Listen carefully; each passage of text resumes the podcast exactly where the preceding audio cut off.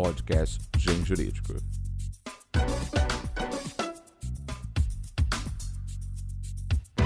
Excelentíssimos senhores ouvintes, colando a internet egrégio mundo jurídico. No podcast do Gen Jurídico de hoje, confira a entrevista que eu fiz com o professor Tércio por ocasião dos 30 anos de lançamento do seu livro, Introdução ao Estudo do Direito. Uh, uma obra revolucionária que mudou a forma como se ensina estudo de direito, como se pensa muitas questões jurídicas uh, basilares aqui no Brasil. Se você não conferiu ainda, vale a pena conferir. É, e peço também que, se gostou, recomende a algum aluno, a algum amigo, a algum parente que está estudando, que está na faculdade de Direito, quanto o professor Tércio não apenas conta histórias fabulosas ali, mas mostra uma forma de se abordar o direito muito original, muito única e com muita poesia. Vale a pena conferir. Vamos lá? Queria saber, professor, o que levou o interesse ao direito? Vocês, desde sempre, desde o colégio, já tinha. Então, ele veio com um interesse mais, curiosamente, pela Faculdade de Direito do Lago de São Francisco. Hum? Eu sempre tive uma, uma vocação forte não? para poesia, gostava de, de poesia, gostava de escrever poesia desde 13, 14 anos, comecei a fazer isso. E o Lago de São Francisco me encantava pelos seus poetas, não? Aquilo é, para mim era uma tradição muito forte, não? Castro Alves, não, enfim, esses nomes me, me, encantavam. Então, eu sempre me enderecei para, vamos dizer assim, para ciências humanas, e dentro das ciências humanas, a, a, imagem da Faculdade de Direito do Lago São Francisco sempre foi muito forte. Ou seja, eu pus na cabeça que eu tinha que estudar naquela faculdade. o gosto, o interesse pelo direito foi posterior e bem, bem depois. Nem durante o tempo que eu estava na, na faculdade. É, é, como, como, como que foi isso? Durante... Ele surgiu, uh, na verdade, acho que uns 10 anos depois, 10 a 15 anos depois de formado. Né? E, quando eu entrei na faculdade, né? fui cursá-la, né? comecei a lidar com, com, a matéria, o direito, né? me encantei, no entanto, com as aulas do professor Gofredo da Silva Teles, de introdução. Não? E ele me despertou para o outro lado do estudo do direito. Isso que eu costumo chamar de zetética. Uhum. E que era o lado filosófico. O primeiro semestre do curso do Gofredo era um curso filosófico, de filosofia, onde ele depois encaixava o direito no segundo semestre. E foi essa, foram essas aulas né, que me despertaram o gosto pela filosofia. Tanto que no fim do ano, do primeiro ano da faculdade, eu fui fazer o outro vestibular. E entrei na Faculdade de Filosofia da USP. Aliás, entrei na USP, entrei na PUC e optei pela, pela USP. Uhum. E lá fiquei, me formei nas duas junto. junto. Uh, essa, essa, essa tendência me levou a, a um gosto pela filosofia, eu confesso, muito maior do que o gosto pelo direito. Eu. Eu gostava mais do, do que eu fazia na faculdade de filosofia. E depois, no quinto ano da faculdade de Direito, conheci Miguel Reale, aí ah, isso se acentuou. E aí veio a, a possibilidade de juntar as coisas, mas olhando para o lado da filosofia. Com Miguel Reale, daí veio a possibilidade de uma bolsa. Eu fui para a Alemanha, estudei filosofia, fui aluno do FIVEC, em filosofia do direito, mas fiz um doutoramento em filosofia, não em direito, ainda que num tema de filosofia do direito. Ou seja, toda a minha carreira, toda a minha tendência, todo o meu gosto não era propriamente para o direito. Depois, voltando ao Brasil, comecei a dar aulas. Né? E, por questões de sobrevivência, eu cheguei a um momento da minha vida em que, por assim dizer, eu fui obrigado a a me dedicar ao direito, uhum. como meio de vida mesmo. Enfim, resolvi advogado, ser advogado, advogar. Isso foram, isso foi por volta de 1980. Eu me formei em 64. Puxa, 15, um tempo depois. Foi bem depois. E aí veio um gosto pelo direito. Não? A advocacia deu esse gosto? Deu, deu esse gosto. Lidar com o direito, não, primeiro como chefe jurídico da Fiesp, e depois uh, diretor jurídico de uma multinacional, a Siemens, né?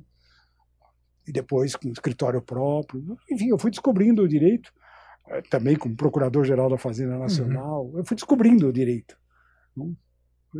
O gosto veio depois, realmente. Aí o direito cresceu no meu interesse. Foi assim. Puxa, muito interessante. Acho que poucos sabem dessa, desse é. interesse pelo. É, me conte um pouco mais os tempos de, de universitário né, essa vivência. Então, suas leituras eram basicamente filosofia e literatura, imagino. É, eu, é, exatamente. Não, a minha, o meu interesse pelo direito se resumia ao, ao beabá e aquilo que era necessário para fazer o curso. Eu nunca fui um.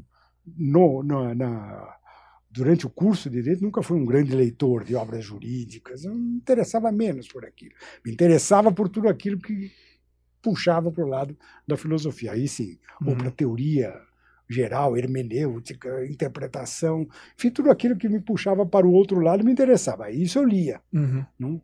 Mas, sei lá, processo, uh, questões processuais, penais em si mesma, enfim, dogmática jurídica. Por si só, não. Eu tinha pouco interesse.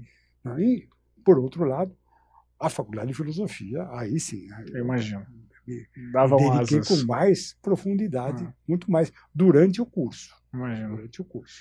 E a, a sua relação com o FIVEG, como foi? É, eu, quando ganhei a minha bolsa para a Alemanha, foi por intermédio de um professor de filosofia da Universidade de Mainz, chamado von Rintelen, Fritz von Rintelen.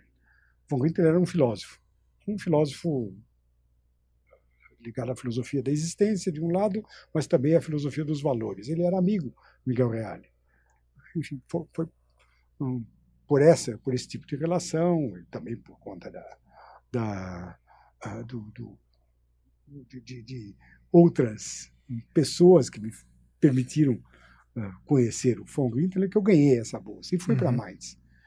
Quando eu ia para Mainz, já estava tudo decidido, estava com a bolsa pronta, para ser informado, na Faculdade de Direito e na Faculdade de Filosofia. Celso Laffer, meu amigo, não? Né, que havia estagiado no escritório do Alcides Jorge Costa, me lembro disso, chegou para mim e falou, olha, você vai estudar em Mainz? Eu descobri um livrinho aqui na biblioteca do Alcides, não? está em italiano, mas é de um professor dessa universidade para onde você vai, Universidade de Mainz, Mainz, não?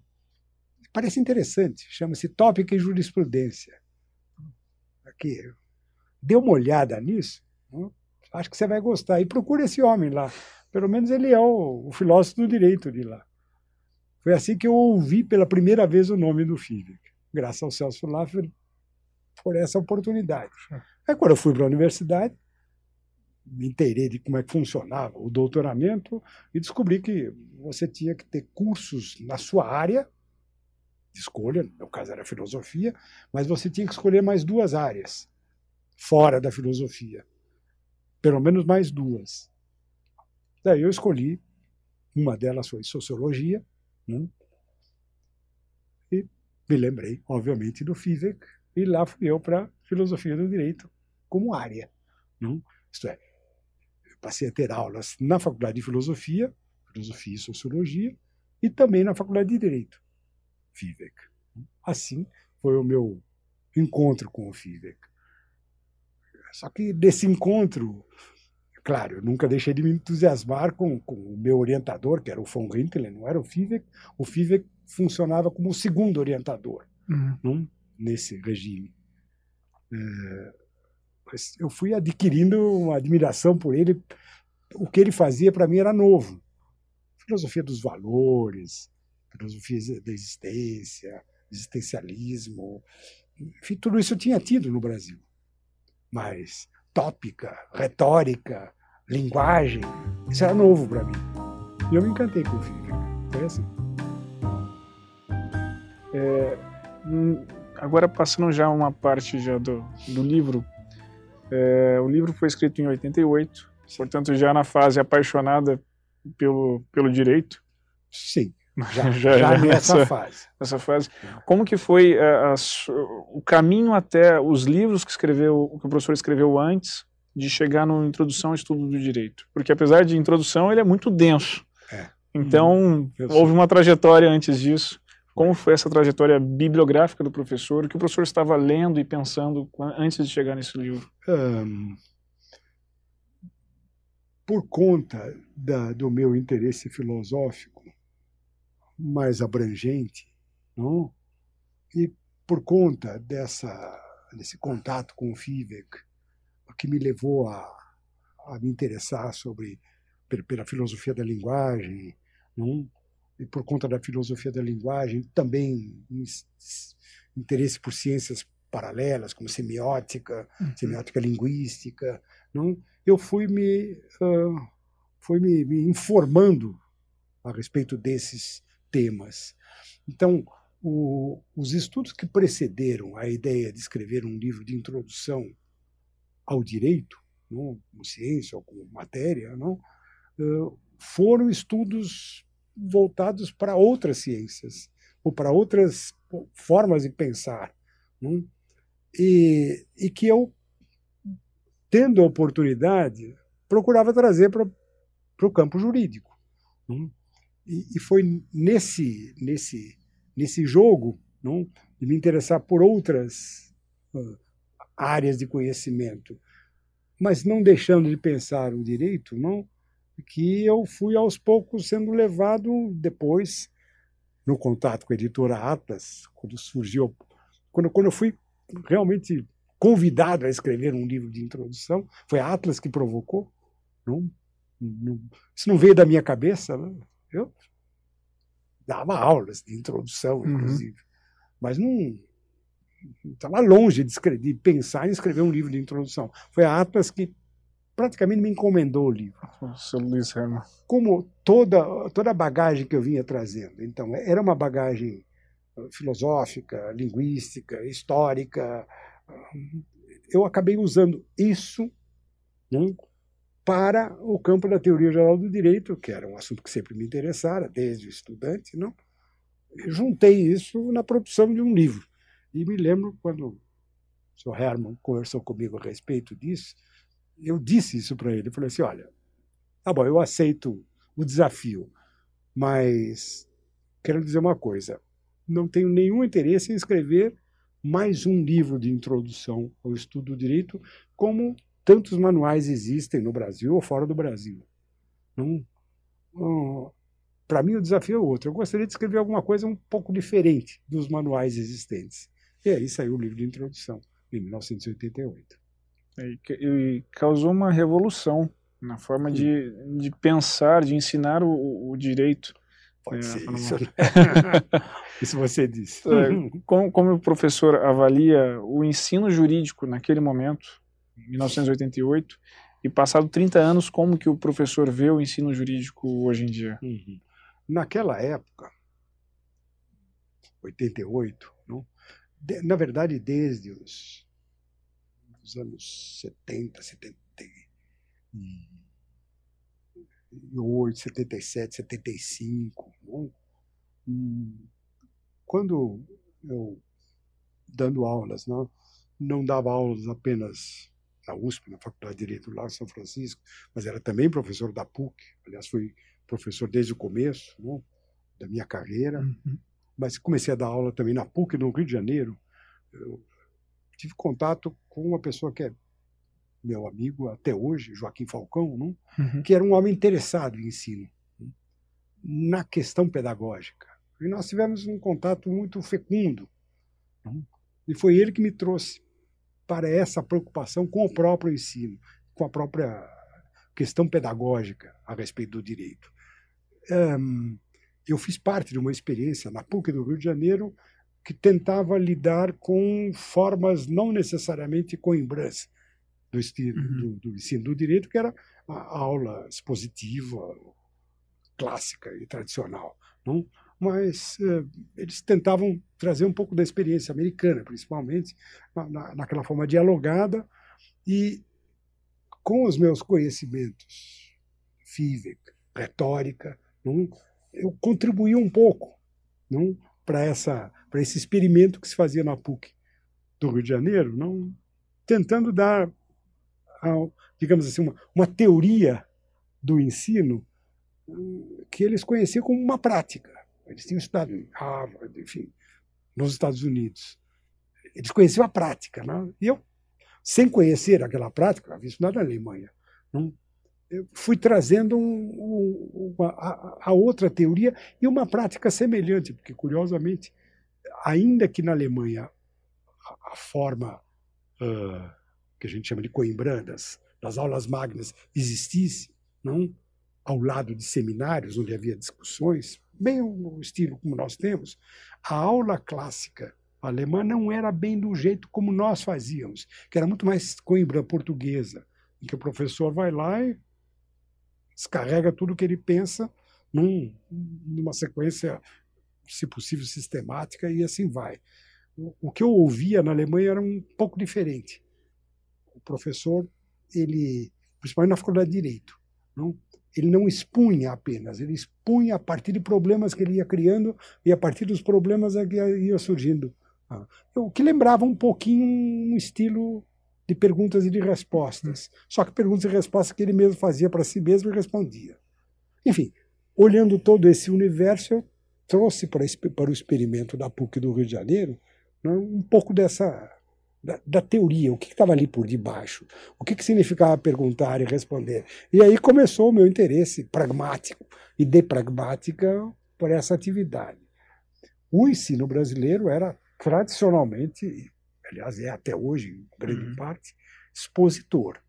Não? Seminários também são exposições, acabam sendo exposições do aluno, não? mas são exposições. Essa forma expositiva é muito forte.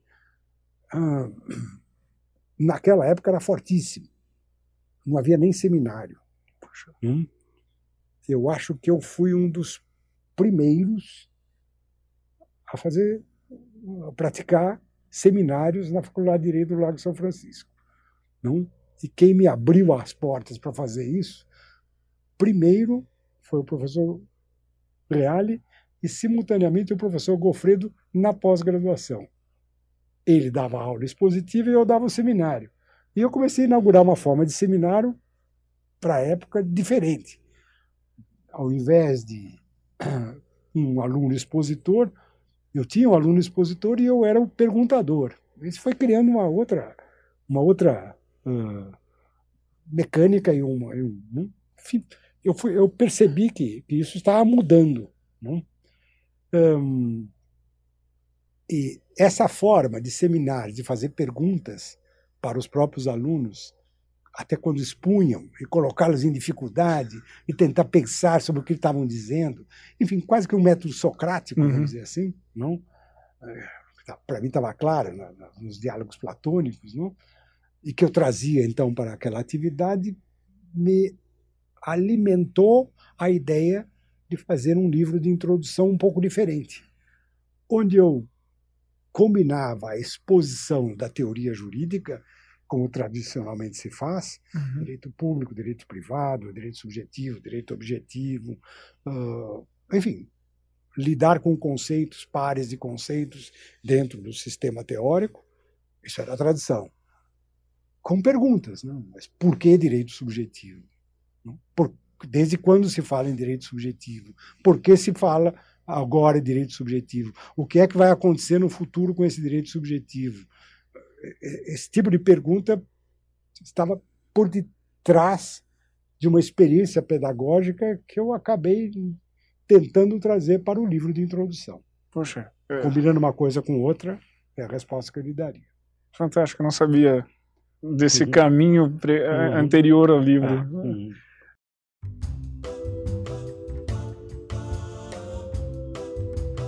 Professor, eh, na sua introdução do livro, o professor, é, em um momento, quando eu li a primeira vez, ainda um, estudando o primeiro ano da faculdade, me chamou muita atenção e eu fiquei perguntando até hoje, quando eu vou poder perguntar. O professor fala que mais do que a inteligência e o, a dedicação ao direito, a cuidade ao direito, o, o, estudo do direito ele demanda encantamento e intuição. Uhum. Eu, eu, gostaria de saber uh, como que o professor vê o encantamento e a intuição no estudo do direito. É. O, o encantamento tem a ver um pouco com aquilo que eu não tive. Como eu contei, eu, eu interessei pelo direito muito tardiamente. Não? o lado filosófico me chamou muito mais a atenção no começo.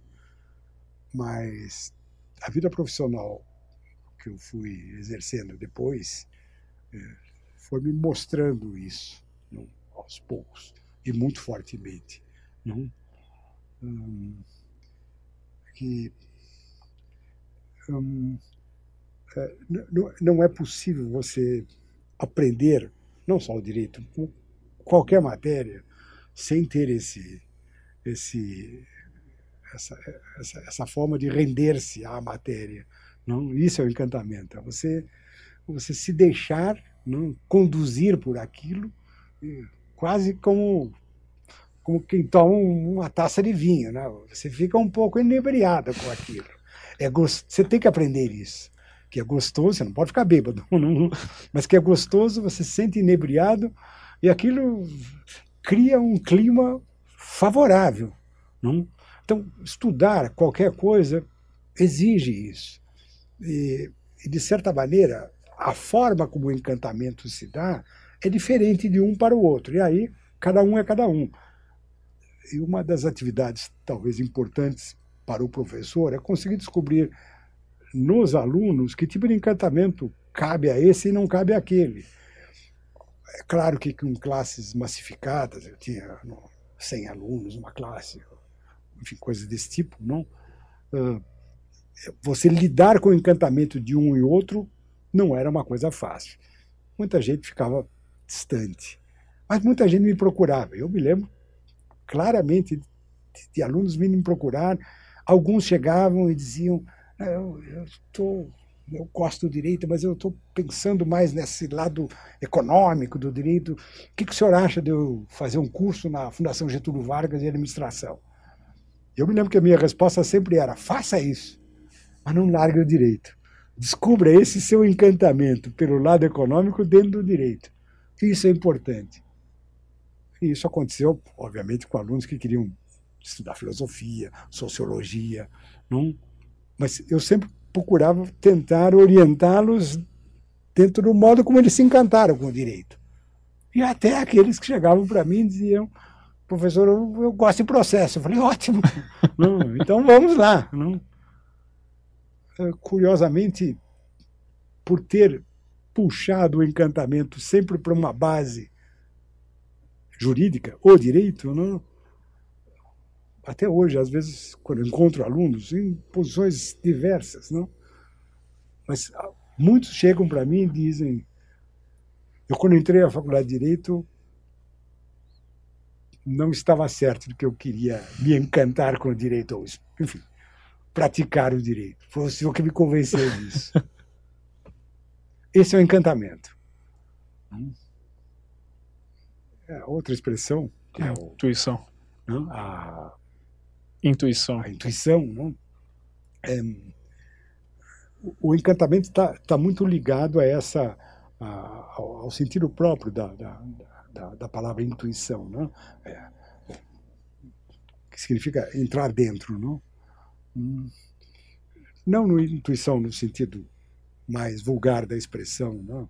perceber as coisas no ar, ou, é, intuição no sentido de, é, de é, de entrar dentro. O que significa não necessariamente entrar dentro por meio da leitura ou da descoberta dos, das expressões técnicas, mas de entrar dentro como, como uma, uma vivência, como alguma coisa que você aprende a viver. Isso é muito importante para você aprender qualquer matéria, uhum. e no uhum. caso do direito é fundamental. Se você não pega o espírito da coisa, por assim dizer, se você não intui nesse sentido, não vai dentro, aquilo fica alguma coisa artificial externa. É possível aprender direito assim?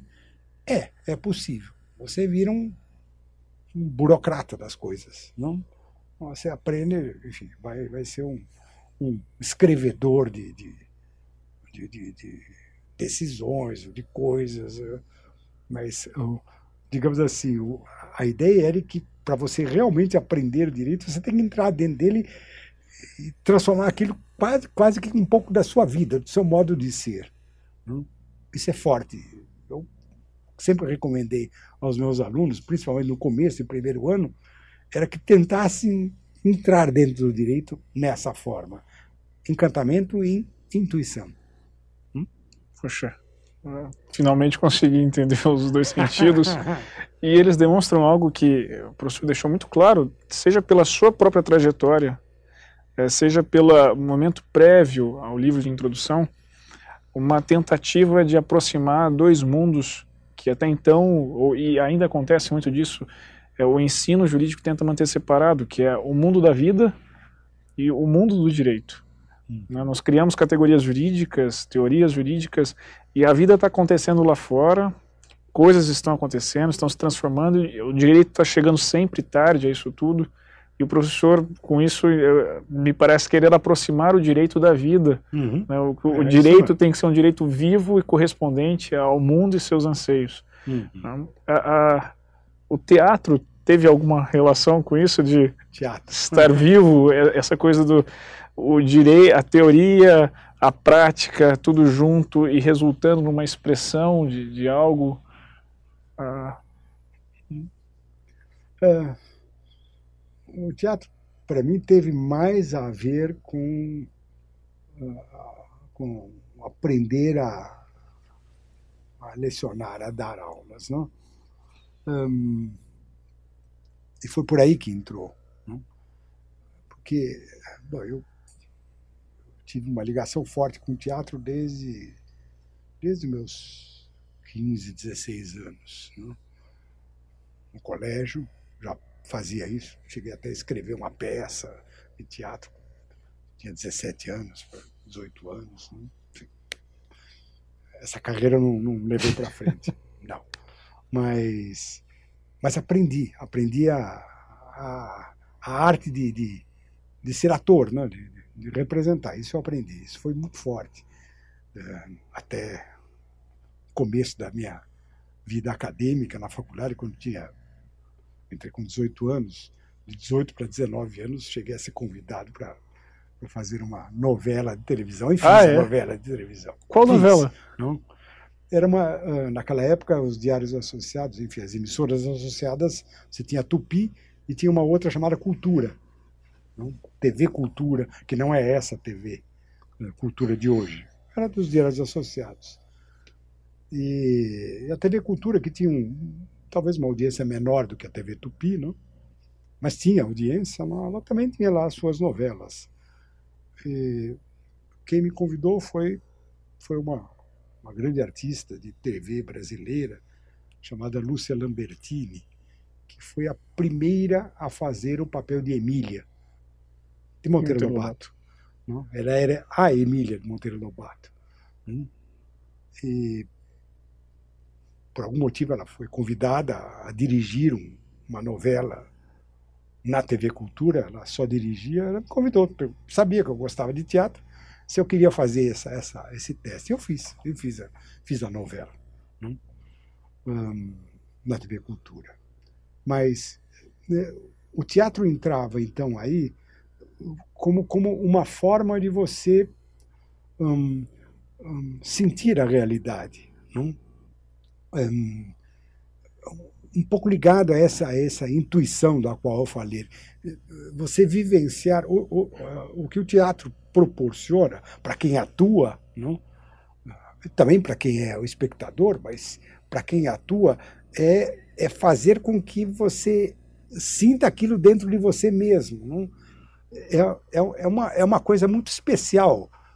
Você não é um, o personagem mas quem vê e você mesmo acaba se convencendo de que não é um personagem, é uma pessoa. E é, você é aquele. não? Essa transformação que, o, que, que, o, que o teatro traz para o ator e para quem vê, não? que chora. Meu Deus, o sujeito não morreu, mas ele chora porque alguém morreu. Não? É essa transformação que começou a, a, a pôr na minha cabeça a ideia do encantamento e da intuição. Né? Como é que a gente pode vivenciar algo? Você tem que vivenciar desse jeito.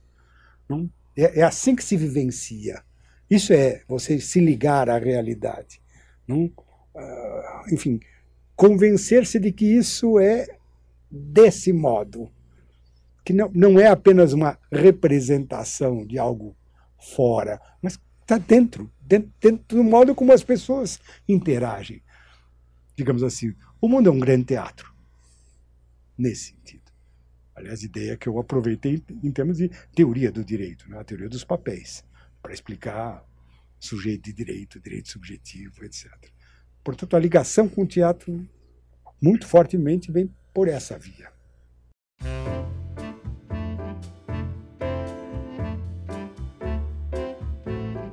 É, já que mencionamos a arte, é, eu queria que o professor falasse um pouco como que o professor vê a relação entre direito e arte. o,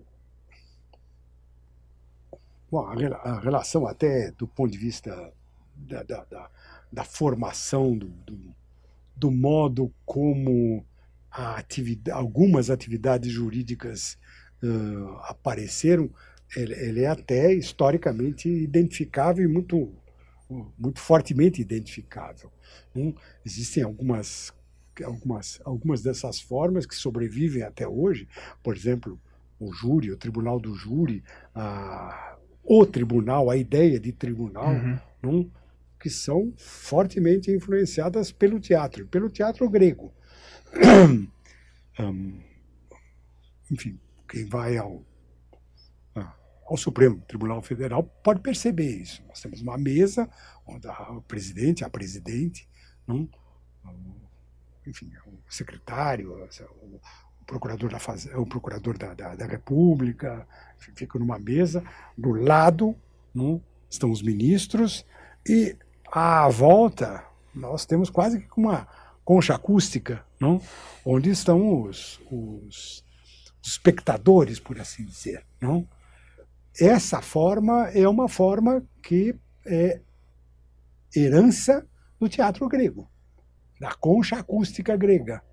Não, isso, isso, não é uma invenção minha, mas isso aí é, foi, é detectado por, por, historiadores e por gente que estuda teatro, estuda direito e, e percebe esse tipo de ligação.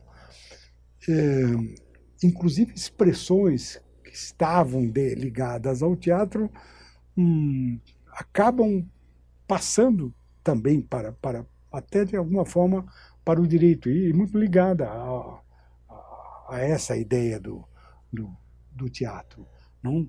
Uh, quem é que não usa, por exemplo, ainda que vulgarmente, não expressões do tipo uh, quem é o seu antagonista, não? Num debate jurídico, você tem o antagonista, não? E antagonista é um é, é, é, uma, é uma figura do teatro. Assim como você tem o protagonista, você tem o antagonista. Não? E vai por aí.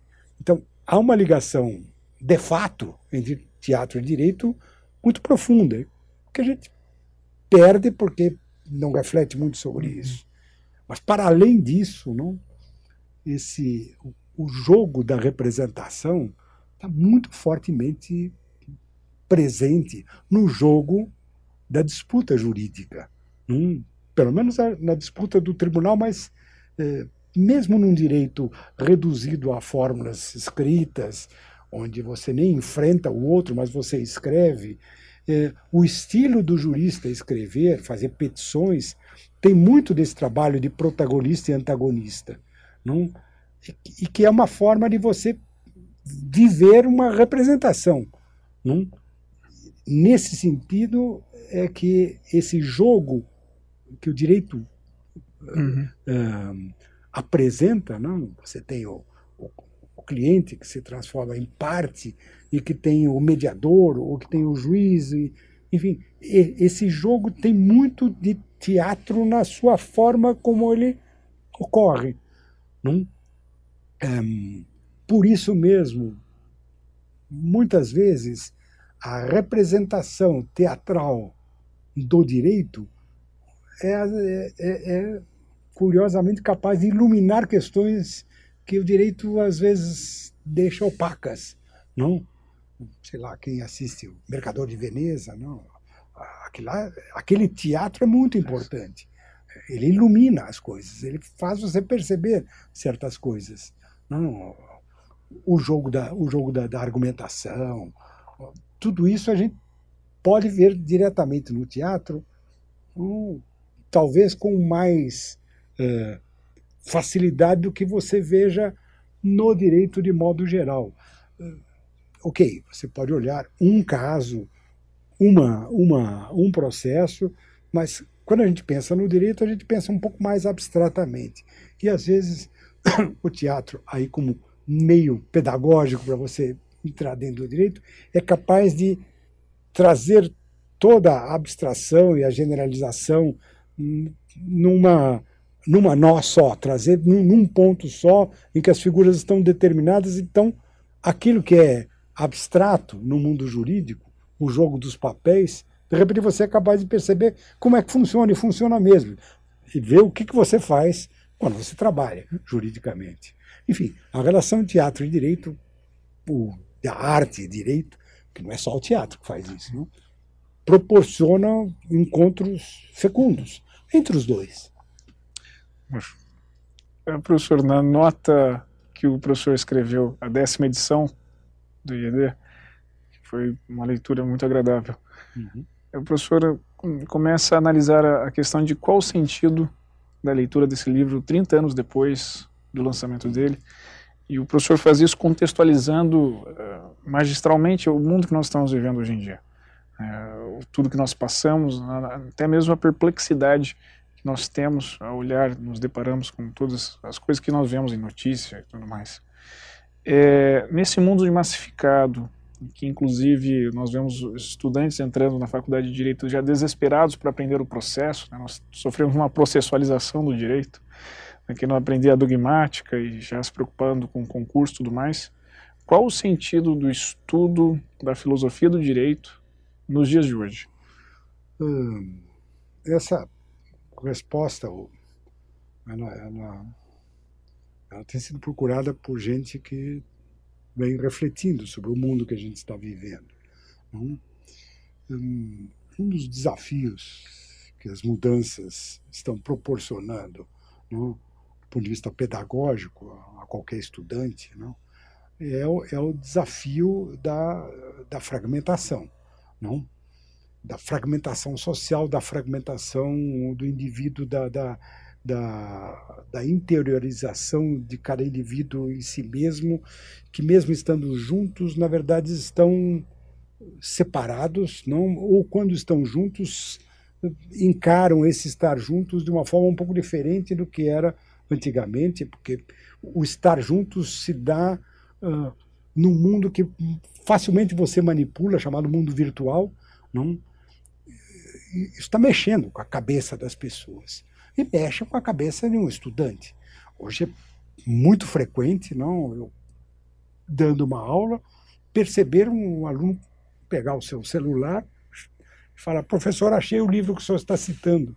Não, porque eu, na hora de memória, falei, existe um livro de, de fulano de tal que trata desse assunto. Aí o aluno, quase que num diálogo, uhum. acha o livro, o, que provoca uma, um modo diferente de você perceber a, a, o, o, trabalho pedagógico, não? por esses acidentes que vêm ocorrendo. Mas o mais forte é que o mundo que a gente vive é um mundo, esse mundo da virtualidade é de fato um mundo de, de fragmentação. Você está um, você está com o outro, mas é como se o outro não estivesse ali. É um mundo muito narciso. Né? Uhum. Cada um está dentro de si mesmo. Não? Um, você entra numa rede social, você se comunica com os outros, mas você se comunica com os outros como se fosse qualquer um. Não?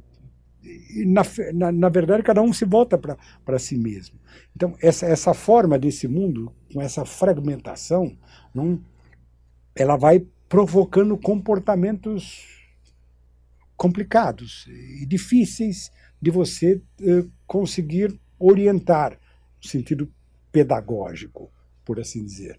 Não, um, onde é que entra a filosofia? E eu já ouvi gente dizendo isso.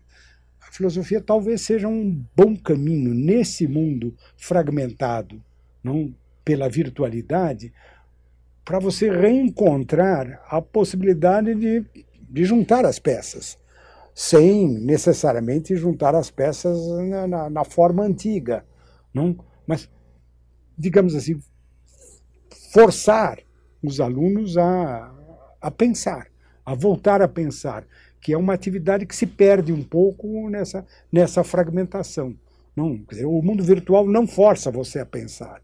Não, você entra num jogo contínuo de perguntas, respostas, em que a virtualidade toma conta. Você, você não tem tempo de fazer isso, de pensar. Não? Então, o ensino da filosofia pode resgatar isso. E eu repito, não sou eu quem diz isso, há pedagogos que estão dizendo que é, seria útil você, claro, não ensinar filosofia no sentido de apresentar teorias filosóficas. Uhum. Isso, isso pode ter um, uma utilidade, mas depois, não como, como um background ou como algo que está por debaixo. Mas ensinar filosofia no sentido de uh, quase que socraticamente fazer com que, com que os alunos pensem não, e sejam capazes de lidar com essa fragmentação. Eu já li a respeito disso e eu acho que esses, esses autores têm, têm uma certa razão. A filosofia é importante nesse mundo. E no campo jurídico, cada vez mais. Exatamente por isso. Não, é, o problema é que é, a visão que a gente tem usualmente da filosofia é uma visão quase que de história da filosofia uhum. e muito mal apresentada. Não?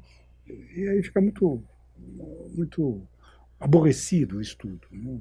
Estudar filosofia do direito, estudar aqueles autores desligados de qualquer situação, Platão, Aristóteles, Kant, etc. Hum, não, não é disso que a gente deveria falar. O estudo da filosofia é outra coisa. Não é isso. Não. Tem que ser vivo, junto com o aluno.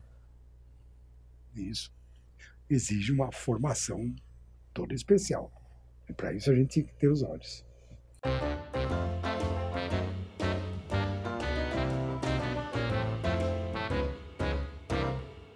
Daqui a alguns anos, quando seus netos estiverem entrando na faculdade de Direito ou Filosofia, que, que livros o professor indicaria que eles lessem? Hum para lidar exatamente com essa situação, aprender a esse filosofar, não de uma forma histórica, cronológica, como normalmente é ensinado, mas uma forma de, de raciocínio, de...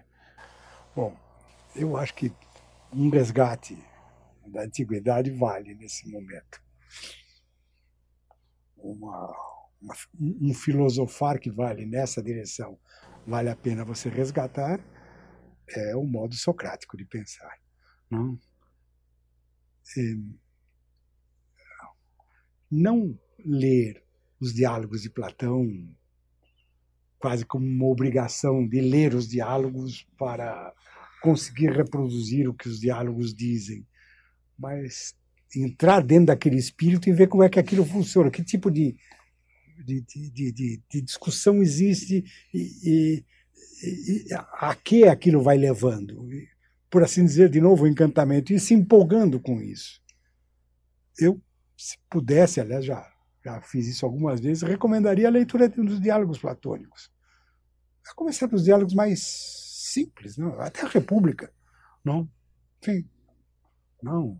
Sócrates e seus amigos voltando de um comício, para usar uma expressão dos nossos dias, não? e começando a discutir como a gente faz muitas vezes. O né? tempo que todo. país a gente vive? Como está complicado isso? Não? Não, não, não, não, Que tipo de orientação a gente pode querer? Não? Aí é, o Sócrates fala assim: aqui está a justiça. Aí começa. O que, que vocês dizem? A justiça seria um bom, um, um bom começo para nós discutirmos isso. O que, que vocês acham que é justiça? E daí vem um e diz: ah, justiça é o que interessa mais forte. Ou nós diríamos hoje: justiça é aquilo que, que o, o, o legislativo faz, ou o que o, o, que o judiciário vem fazendo. Não, mas a justiça não pode ser. E aí vai. Não? É. Ler os diálogos platônicos, a República, com esses olhos é um, é um aprendizado interessante. É óbvio que a República não é só isso, uhum. mas ela é ela, ela é desse jeito, é assim que ela aparece. Então, uma leitura descompromissada, para começar, dos diálogos, principalmente os diálogos socráticos, não? acho que é um bom começo. Eu, eu começaria por aí. Hum. Não? Até porque acho que a frase que a gente ouve muitas vezes, é, por mais que você invente, você está sempre repetindo os gregos, tem alguma coisa de verdade. hum? Concordo. É, o professor conseguiria listar alguns dos livros que mais o influenciaram? Ah, hum. Bom, depende para quê, não? Vamos, podemos falar de filosofia e de direito, é. se, se, for possível separar as duas. É, bom, em tudo que eu faço na, no campo jurídico, o livro de introdução e tudo mais, acho que a Tópica e Jurisprudência do FIVE, que foi um livro que marcou muito fortemente uhum. a minha a minha visão do direito. Não? É...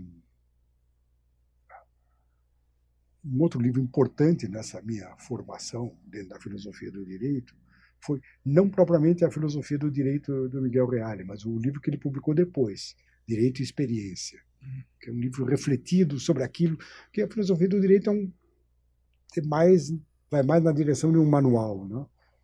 Direito como experiência, não, é uma reflexão sobre aquilo. Né? Esse foi um livro que de Miguel Reale que me impressionou bastante. O Física Tópica e Jurisprudência, Miguel Reale, Direito como Experiência. Esses são, são, são livros importantes. Na, na, minha, na minha formação mais abrangente, não, uh, com o meu amigo Celso Laffer, eu aprendi a ler Hannah Arendt, né, que é uma figura que, que realmente me, me impressionou bastante, me impressiona até hoje. É uma pensadora que admira Sócrates não, e o jeito socrático de pensar filosoficamente. Arendt dos contemporâneos é, é, é, foi uma leitura importante para mim. Como foi importante também a leitura de Luhmann, que hum, ah, bem, fui eu que trouxe para o Brasil. Não? Ele não era conhecido no Brasil, a primeira tradução, e quem começou a dar aulas sobre os livros de Luma, escrever influenciado por ele no Brasil, fui eu. E daí, aí ele entrou. Enfim. Mas Luma foi um, foi, foi uma, um, foi um autor, e é ainda um autor que sempre me impressionou dentre os contemporâneos. Não? Na tradição filosófica mais antiga, não? Ah, um autor que eu li com muito, muito cuidado, e até o meu primeiro trabalho mais pretendia ser mais sério foi sobre ele, foi Aristóteles. Aristóteles sempre me impressionou bastante. A ética, capítulo 5 sobre a justiça, até porque eu ligava isso ao direito, não? a retórica, não? onde o tratamento da justiça é de um, de um outro ângulo também muito interessante. Aristóteles foi um autor importante na minha formação. Não? Depois que eu comecei a ler Hannah Arendt, eu uh, coloquei os pratos na balança não? e comecei a, a ver a, a, tradição aristotélica com alguma coisa importante, não? porque ela me levava à tradição, sei lá, tomista, na, na, na Idade Média, etc. Não? Mas também comecei a, a, a voltar os olhos para Platão. Hum? E aí Agostinho, neoplatonismo. Hum? A minha tese na Alemanha de doutoramento lidou com um filósofo que tinha um pé naquilo que estava surgindo na sua época, que era a fenomenologia russa, não? tinha um pé no neoplatonismo, né? É, que ele estudou com carinho, e tinha alguma coisa do idealismo alemão. Então, um outro autor que, por conta disso, me interessou foi Husserl? Uh, por conta do, do neoplatonismo plotino, e por conta do interesse pelo idealismo alemão, inevitavelmente Kant, Hegel, embora esse autor sobre o qual escrevi, Emil Rask, a tese de doutoramento dele tenha sido uh, tenha sido sobre sobre a, a filosofia de Fichte, não? Mas eu fiquei mais no Hegel do que no Fichte e em Kant, não? Eu acho que essas leituras foram importantes para a minha formação. Por aí. É, e dessa mistura toda, eu sei que é cartesiano demais, tá? é uma pergunta pobre demais, mas aqui já me perguntaram. O professor se classificaria em que escola filosófica ou que escola justo-teórica? É. É, Bom, é óbvio que eu me ligo muito a, ao, ao, tipo de, de, pensar filosófico inaugurado pelo Fidek, mais do que o pensar de, de, de Miguel Reale. Não? Mas, como eu acabei, hum, por assim dizer, lidando com Fivek, tópica, problema, problematização, mas também lendo Luhmann, sistema, Helena Hannah Arendt. Não? não acho muito fácil me enquadrar numa escola. Imagino. Talvez eu seja. Enfim, tem gente que pejorativamente, aliás, eu já ouvi isso, não? dito de mim, que eu sou um eclético. Não? E um eclético, um mau eclético, porque misturo coisas que não são misturáveis. Eu entendo esse tipo de crítica. De fato, como é possível pensar FIFA e pensar Luhmann ao mesmo tempo. Não? É... Mas eu sempre achei, isso eu aprendi com um amigo meu, uma pessoa com quem eu tive um bom contato, já formado, né, já como professor, que foi Wilhelm Flusser, não? que era um homem para o qual Wittgenstein era extremamente importante, Wittgenstein e Heidegger não? É que ele juntou de alguma forma. Uma forma de pensar, uhum. ensinar e tal. E o, o Flusser, eu me lembro que ele dizia isso, falava isso. Um, um, o mundo, não? ele vai gerando, a partir de conhecimentos gerais, não? as chamadas especializações. Ah, essa é uma forma de, do conhecimento ir se transformando. Você sai do geral, se especializa, não descobre, por assim dizer, um outro mundo que daí se generaliza. Essa é uma das formas. Mas, dizia ele, o grande, a grande astúcia, o grande truque, não, não é essa linha da generalização para especialização que se generaliza e que depois. O, o, o grande truque é você conseguir perceber que em todas as generalizações e especializações você lida com estruturas diferentes. E o truque é você combinar estruturas. Às vezes sem perceber, dizia ele. ele e aí dizia, ele brincando, não? Eu desconfio que aquilo que levou Einstein ao que ele acabou sendo e fazendo, talvez tenha sido o fato de que ele era um homem muito interessado em violino. Não, é isso que ele dizia. Você tem a capacidade, às vezes, de perceber estruturas completamente diferentes, até no plano meio inconsciente, que elas, de alguma forma, levam o pensamento para frente. Isso, dizia o Flusser, é uma virtude. E aí ele ia para frente. Grandes filósofos fizeram isso. Eu não sou um grande filósofo, mas eu aprendi isso com o Flusser de alguma forma. Então, ecletismo, nesse sentido, eu acho uma coisa virtuosa. Uhum. É bom. Não, ainda que você perceba que as estruturas são diferentes, de alguma forma, uma acaba influenciando na outra e o seu pensamento vai para frente. Por aí. Eu, o que eu cunhei no meu trabalho, basicamente, na filosofia do direito, e, ou na teoria do direito, foi a noção de pragmática, hum, que, na verdade, é uma noção que vem da, da linguística ou da filosofia da linguagem, da semiologia, não? ou da semiótica, não? mas que eu acabei puxando para algo que estava muito ligado à teoria da comunicação. E dentro da teoria da comunicação, a pragmática como um elemento importante.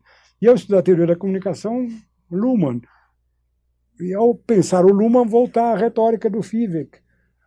Enfim, foi por aí. Estruturas realmente diferentes que, na minha cabeça, me permitiam falar numa pragmática jurídica. Acho que é assim que o pensamento funciona. Se isso é uma escola, não é uma escola, escolas são, são, são assim, gavetas que você cria para tentar entender o mundo que você vive. Mas ninguém está só numa gaveta. E eu não me sinto numa gaveta só. É isso.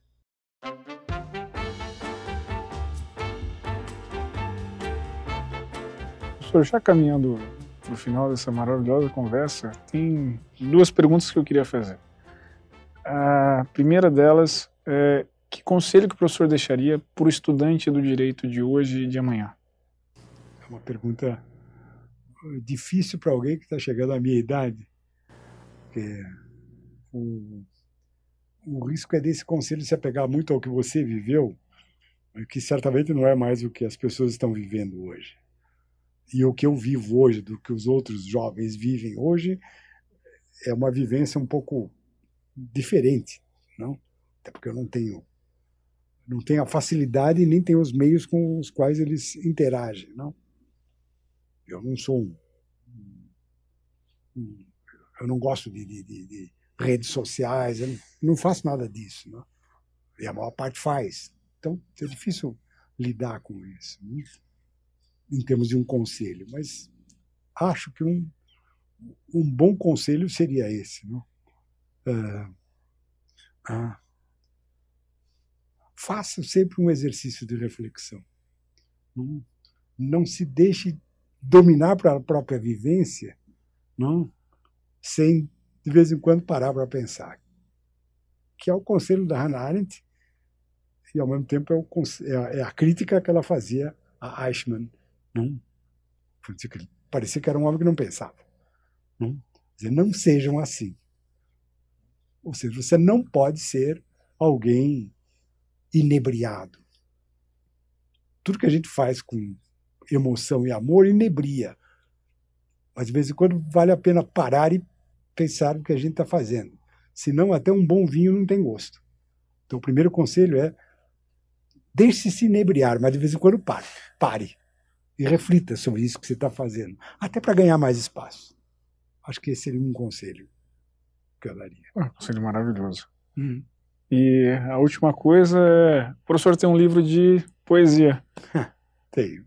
É, é, eu queria que o professor falasse dele e, se lembrar, se tiver, se for possível, recitasse um poema. Que é, ah, uhum. é uma... Eu não tenho uma memória tão boa para guardar. Ela sempre tive uma memória ruim para decorar poesias. Sei poucas aliás, quase que não sei poesias de cor. Mas esse livro, que se chama Para Sempre e Sempre, que é dedicado à minha mulher, né? ele foi não foi publicado por mim, foi publicado por ela. Eu sempre escrevi poesias para ela, desde que nos conhecemos, em 1979 para 80. Quando eu fiz 70 anos, quando nos conhecemos, eu tinha 37 anos, por aí. Quando eu fiz 70 anos, no dia do meu aniversário, ela chegou com um envelope. E falou assim: esse é o seu presente. Eu apalpei o envelope e senti que havia um livro dentro. E aí perguntei para ela: um livro? E fiquei pensando: que diabo de livro ela me deu de presente nos meus 70 anos? E quando eu tirei o livro de dentro do envelope, era o livro das minhas próprias, próprias poesias para ela. Ela tinha guardado tudo. Hum? Tudo. Não só poesias, mas às vezes até bilhetes, recados. Hum? Estava tudo dentro desse livro. Para sempre e sempre era, e foi ela que escolheu o título, não? Para sempre e sempre era uma uh, dedicatória que consta de um dos meus livros. Hum? Por sinal, um livro sobre constituinte. Né? Não tem nada a ver. Hum? E o livro está dedicado desse jeito. Para a Sônia, sempre e sempre. Hum? Ela gostou disso. E deu ao livro de poesias esse título. Para sempre e sempre. A, a inspiração de uma convivência poética surgiu de um acidente que eu descrevo no livro, né? no prefácio ao livro. É muito curioso. Nós estávamos namorando e resolvemos nos encontrar. Ela morava em Brasília, eu morava em São Paulo. Resolvemos nos encontrar para um, um evento, acho que era um congresso, no Rio de Janeiro. E nos encontramos no aeroporto, no Rio de Janeiro. Aeroporto Galeão, naquela época.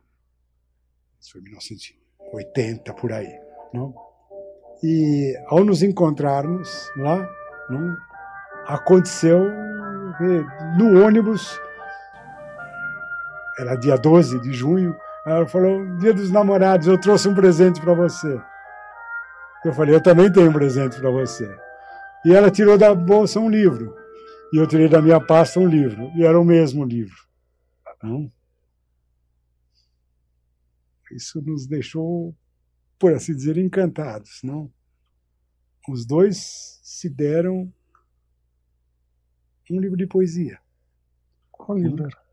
Na, na tradução do Guilherme de Almeida. O livro de francês é Toi et moi, em português é Eu e Você, Paul Geraldi. Não? não? Que é, um, é, uma, é uma história contada em, em sonetos, em, enfim, em poesias, de um casal. Okay, uma história poeticamente contada. Eu e você. Eu não sei por que cargas d'água, ela foi a uma livraria lá em Brasília, olhou, talvez até pelo título, não? Eu e você. Resolveu me dar de presente no dia dos namorados. E eu fiz a mesma coisa. Não? Acho que aquilo marcou muito fortemente o nosso relacionamento poético. Escrever um livro de poesia nessa forma foi algo espontâneo na minha vida. Não? É... O livro saiu dessa forma. Ele é como o Toi et moi, como eu e você, uma história poética da nossa vida. Porque são todas as poesias ou escritas que eu escrevi para ela. Então, quem lê percebe a evolução da nossa vida até os meus 70 anos. Claro, começa com todos os impulsos uh, emocionais de quando a gente é jovem e chega até os 70 anos. Esse é o livro. Uma poesia, talvez uma curtinha, que essa eu me lembro. Quando eu dei para ela, depois de anos, a aliança de casamento depois de anos juntos, quando nós nos casamos, nós não tínhamos dinheiro, eu não tinha dinheiro, ela também não tinha. Juntamos, como se dizia, os trapos, né, para poder viver juntos. Hum. Como não tínhamos dinheiro, hum. e nós vimos de um casamento anterior, os dois hum, tinham se separado, enfim, uma, um casamento novo ela pegou a aliança dela, eu peguei a minha aliança e nós demos uma arrumada e continuamos com as duas alianças antigas. Anos depois eu dei uma aliança nova para ela. Não? Aí nossa mesmo.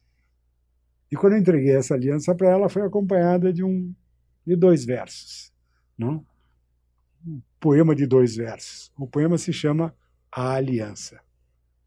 E o verso diz assim: um, O anel a argola que prende, o amor que liberta. É isso. Maravilhoso. Professor, obrigado. Eu estou emocionado, eu estou encantado. Muito obrigado a você. É, foi muito marcante para mim. Eu tenho certeza que vai inspirar muito mais ainda do que o seu livro já inspirou nós até agora. Muito obrigado. Eu espero que nós tenhamos mais oportunidades de conversas assim. Se Deus quiser. Ah. Vamos ver. Tá bom?